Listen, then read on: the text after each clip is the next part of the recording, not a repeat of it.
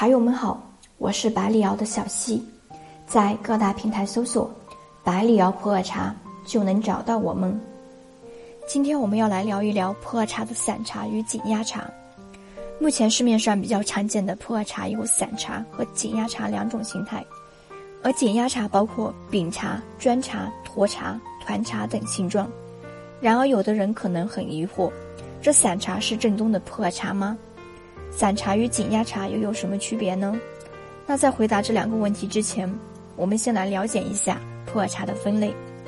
国家标准对普洱茶的分类有两个：其一，按照加工工艺分类，可以把普洱茶分为生茶和熟茶；其二，按照外形分类，可以把普洱茶分为紧压茶和散茶。所以说，普洱茶散茶是普洱茶吗？是的，散茶和紧压茶只是普洱茶的不同形态而已。本质是一样的。至于普洱茶散茶和紧压茶哪个更好，不能一概而论，各有优缺点。先来说一说散茶。散茶的优势，第一，条索完整，可以更好的观察茶叶的外形特征，并且还保留了茶叶的原生味道。茶叶与空气充分接触，氧化速度更快。三，方便取茶，冲泡时省时省力，投茶量也更好控制，不会浪费茶叶。非常适合日常饮用。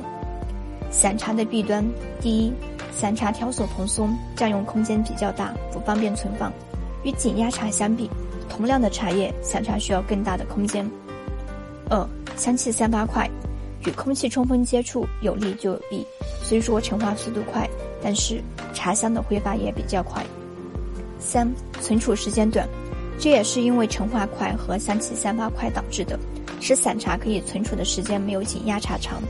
注意，散茶适合即时饮用，不利于长期存储，而且在存放过程中要注意密封干燥。普洱紧压茶就是以普洱散茶为原料，再经过蒸压、蒸软压制成各种形状的茶。普洱茶紧压茶的形状各异，主要有饼茶、砖茶、沱茶、团茶、红珠等等。紧压茶的优势，第一，便于存储和运输。紧压茶的形式占地小，方便运输，才在贸易过程中被利用。第二，有利于长时间保存。很多人追求普洱茶的陈化口感，甚至因此掀起了普洱茶收藏热，这就得益于紧压茶。